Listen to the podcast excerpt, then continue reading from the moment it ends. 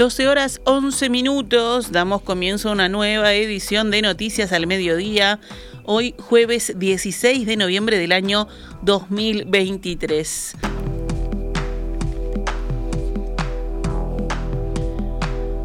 Vamos con las noticias. El Ministerio de Ambiente deberá expedirse sobre la viabilidad de una iniciativa privada para construir un complejo residencial de 29 edificios en Punta Ballena que preocupa a organizaciones ambientales. El ministro, Robert Bouvier, explicó que su cartera aguarda por un informe técnico que tendrán en cuenta para pronunciarse. Ahí se puede construir. El tema es si tenemos impactos ambientales que sean significativos e irreversibles y que haga que nosotros no otorguemos el permiso, dijo Bouvier en declaraciones a Desayunos Informales de Canal 12 y explicó que de por sí el proyecto en general está aprobado por la Intendencia de Maldonado y por unanimidad departamental. En el proyecto original la iniciativa definía la construcción de 37 edificios que ahora serán 29. En el análisis que hicieron en esa situación entendieron que ese proyecto era viable y se podía construir No tengo las consideraciones que se tomaron en ese momento porque me ha costado acceder al expediente por temas burocráticos, dijo el ministro, que tendría acceso al documento este viernes. Bouvier resaltó positivamente que la discusión se dé en este momento, ya que demuestra que la gente tiene conciencia ambiental y que tendrán en cuenta los aspectos patrimoniales a la hora de expedirse sobre el tema. Contó que en más de una ocasión la gente lo ha parado en la calle con preocupación por la posible pérdida del minador natural. Planteó también que el ministerio podría plantear achicar el proyecto o no y no descartó la posibilidad de que los privados quieran demandar al Estado si la edificación se frena, pero que en tal caso tendrían las objeciones suficientes para defenderse en base a informes ambientales.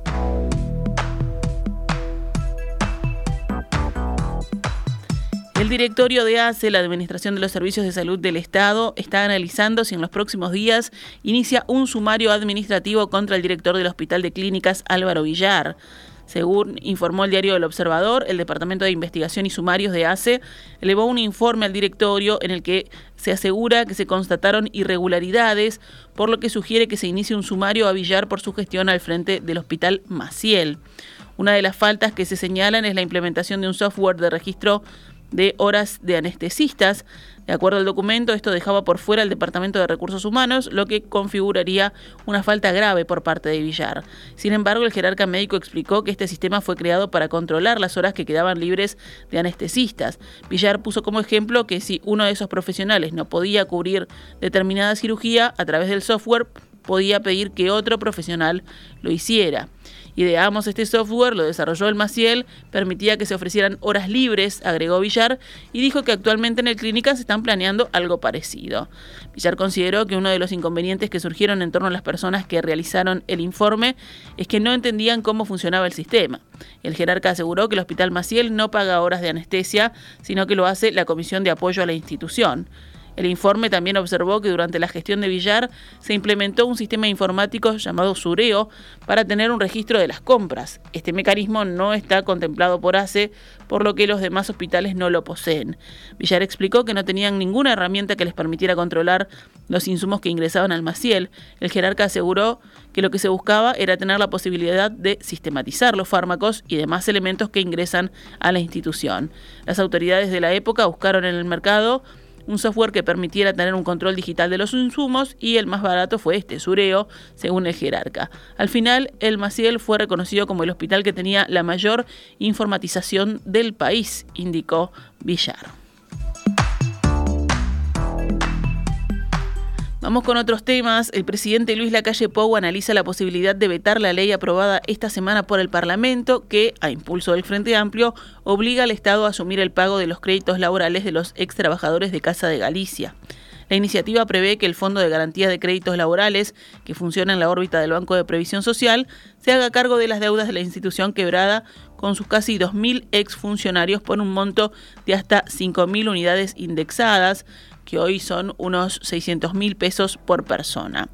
El posible veto será definido en las próximas horas antes que el presidente emprenda este viernes su viaje a China.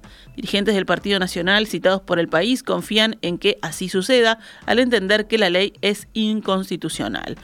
La razón es que supone un aumento del gasto público y fue aprobada a menos de un año de las elecciones nacionales. Por su parte, en Cabildo Abierto, cuyos parlamentarios acompañaron la ley, no se visualiza margen de acción en caso de que se concrete el veto presidencial. En declaraciones a la diaria, el senador Guillermo Domenech señaló que habría que estudiar si hay votos para levantar el veto, lo que requiere el apoyo de tres quintos de los legisladores que integran la Asamblea General. Domenech sostuvo que si el veto prospera a nivel político, habrá que meter violín en bolsa. Advirtió, sí, que a los ex trabajadores de Casa de Galicia se les va a dificultar cobrar los saberes, ya que no visualiza que puedan tener éxito por la vía judicial. En su último pasaje por el Senado esta semana, el proyecto fue votado por el colorado Germán Cardoso, que por la vía de suplencia ocupaba una banca en la Cámara Alta. Cardoso apoyó el texto en general, sostuvo que un veto a la ley sería un error del presidente de la calle. También dijo que su voto respondió a una situación de estricta justicia con nuestra acción y convicción ballista. Agregó que tienen que estar garantizados los derechos de los trabajadores que son ajenos a toda esta problemática que se ha desarrollado. Hablando ayer con la prensa, el ministro de Trabajo y Seguridad Social, Pablo Mieres, confirmó que el veto está en análisis.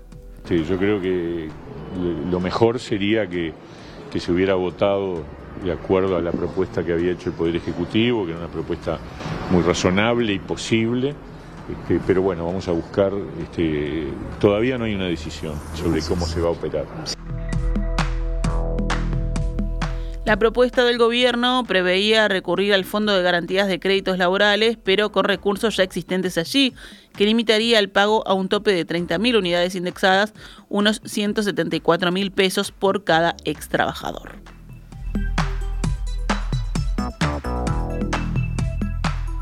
La Administración de los Servicios de Salud del Estado, ACE, informó que ayer se realizaron las primeras intervenciones quirúrgicas en el nuevo Hospital del Cerro.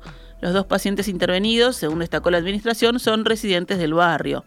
El hospital fue inaugurado, recordemos, el lunes 6 de noviembre. El sábado 11 empezó a recibir pacientes, pero las operaciones no habían comenzado ante la dificultad que el organismo tuvo para contratar a cirujanos y anestesistas. El observador señala que ASA resolvió incorporar de forma temporal a profesionales del sector privado para cubrir las guardias vacantes. Lo hizo a través de un acuerdo de apoyo con el CASMO, que ya proporciona este tipo de servicios al organismo en el departamento de 33. Las obras del tren tram que uniría Ciudad Vieja y El Pinar a través de 18 de julio, Avenida Italia y Avenida Yanatacio podrían comenzar en 2025 y el nuevo servicio de transporte metropolitano podría estar en funcionamiento en 2028.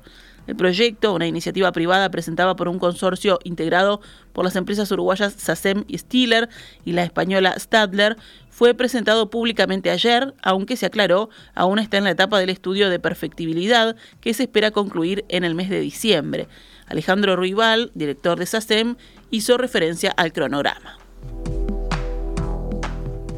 Si todo va bien, que va a ir bien, yo creo que estas son obras para el 25 y son obras de dos o tres años que generan mucho empleo porque todas las obras que tienen carácter urbano son, son intensivas, hay que correr servicios de eléctrica, iluminación, aprovechar arreglar una cantidad de cosas. Es una inversión que llevará lo, del 25 al 27, 28.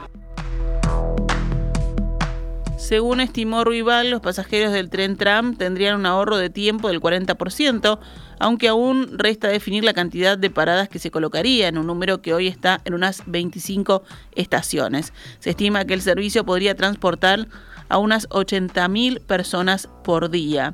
Sobre el precio del traslado, Ruibal indicó que va a tener que ser un boleto que la gente lo pueda pagar y añadió, creo que el boleto, si tiene que ser subsidiado, deberá hacerlo. Cuando se hace una carretera en Uruguay, la doble vía de la Ruta 5, fuera del área de los peajes, ¿quién la paga? La pagamos todos con los impuestos. Y cuando se hace una carretera en Punta del Este, se paga con los impuestos. ¿Cómo no se va a pagar entre todos con impuestos un sistema democrático como este? apuntó Roybal. Pocas horas después de presentado el proyecto, la intendenta de Montevideo, Carolina Cose, aseguró que desconoce los detalles de esta iniciativa. En el acto de lanzamiento de la celebración de los 300 años de la ciudad, dijo que se está haciendo un mundo de un proyecto desconocido y añadió, al ser consultada sobre su pertinencia y coexistencia con la ciclovía en la avenida 18 de julio, parece el mundo de las fantasías, dijo Cose. Vamos con otras noticias. El Sistema Nacional de Emergencias, el SINAE, registraba hasta ayer 3.363 personas fuera de sus hogares debido a las inundaciones en cinco departamentos del norte y del noroeste del país. En Paysandú hay 1.989 personas desplazadas. Allí el nivel del río Uruguay aumentó en 15 centímetros con respecto al martes y está en 7 metros con 62, más de un metro por encima de la cota de seguridad. En Salto hay 1.092 personas fuera de sus hogares. Allí el nivel del río aumentó 8 centímetros en las últimas 24 horas. En Artigas hay 247 evacuados y autoevacuados. En Bella Unión el nivel del río Uruguay sigue bajando y se ubica en 7,38 metros, un metro por encima también de la cota de seguridad. En tanto, en Tacuarembó retornaron a sus viviendas las personas autoevacuadas y se espera que hoy lo hagan también las 16 que permanecen evacuadas, lo que finalizaría la emergencia en ese departamento.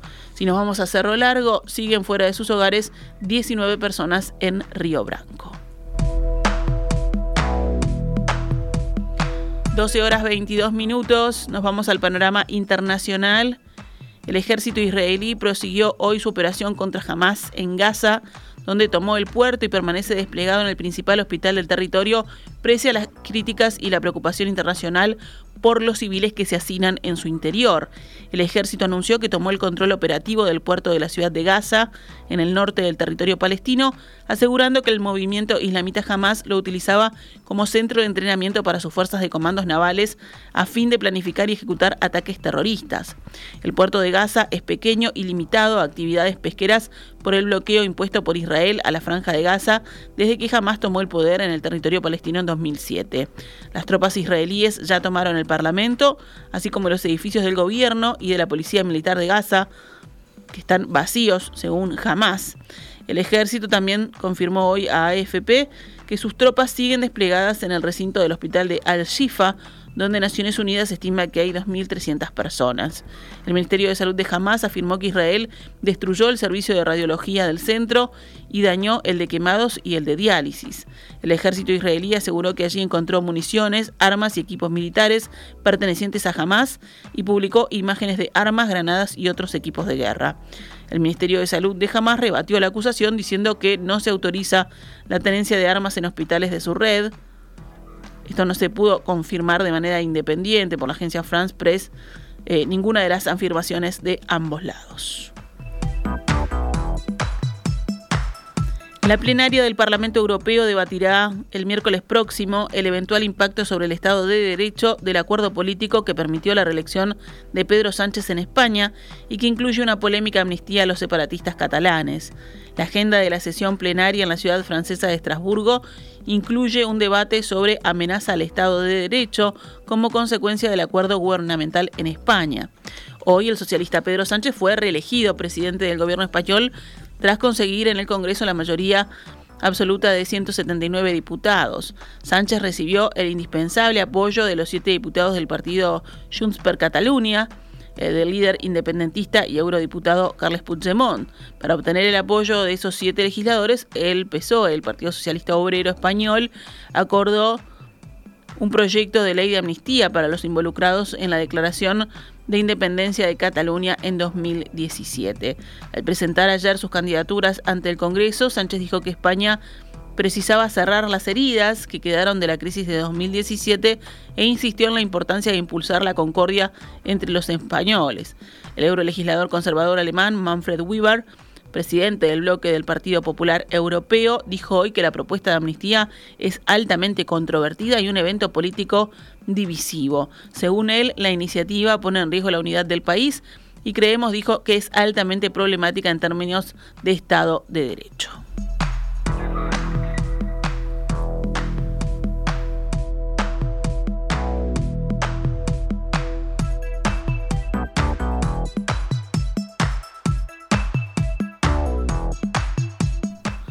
12 y 26.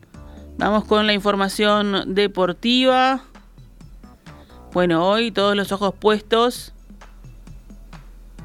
en lo que será la quinta fecha de las eliminatorias para el Mundial 2026, eliminatorias sudamericanas.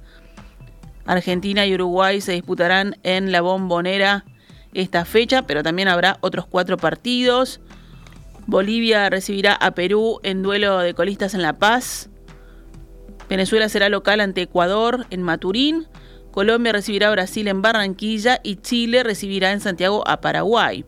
Argentina encabeza la tabla con puntaje perfecto cero goles en contra, 12 unidades en cuatro partidos. Le siguen Uruguay, Brasil y Venezuela con 7 puntos. Colombia tiene 6, Ecuador, Paraguay y Chile van con 4. Perú tiene un punto y Bolivia sin puntos.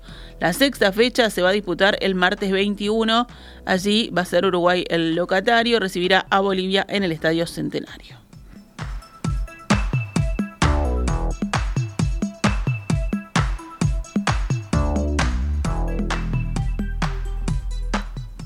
Y si nos venimos a nuestro país, hoy continúa la disputa de la décima fecha del torneo clausura con el partido entre River Plate y Fénix en el Zaroldi. El equipo de Arsenal hace cuatro partidos que no gana, con dos empates y dos derrotas, por 3 a 0 frente a Peñarol y a Nacional, mientras que Fénix llega tras vencer a Deportivo Maldonado.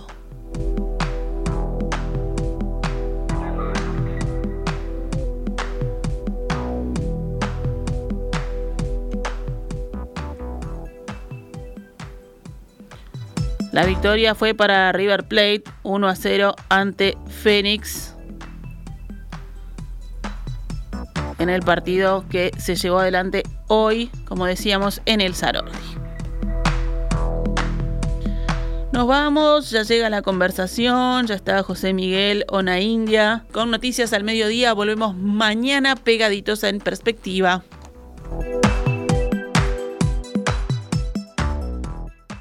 Esta es Radio Mundo 1170 AM. ¡Viva la radio!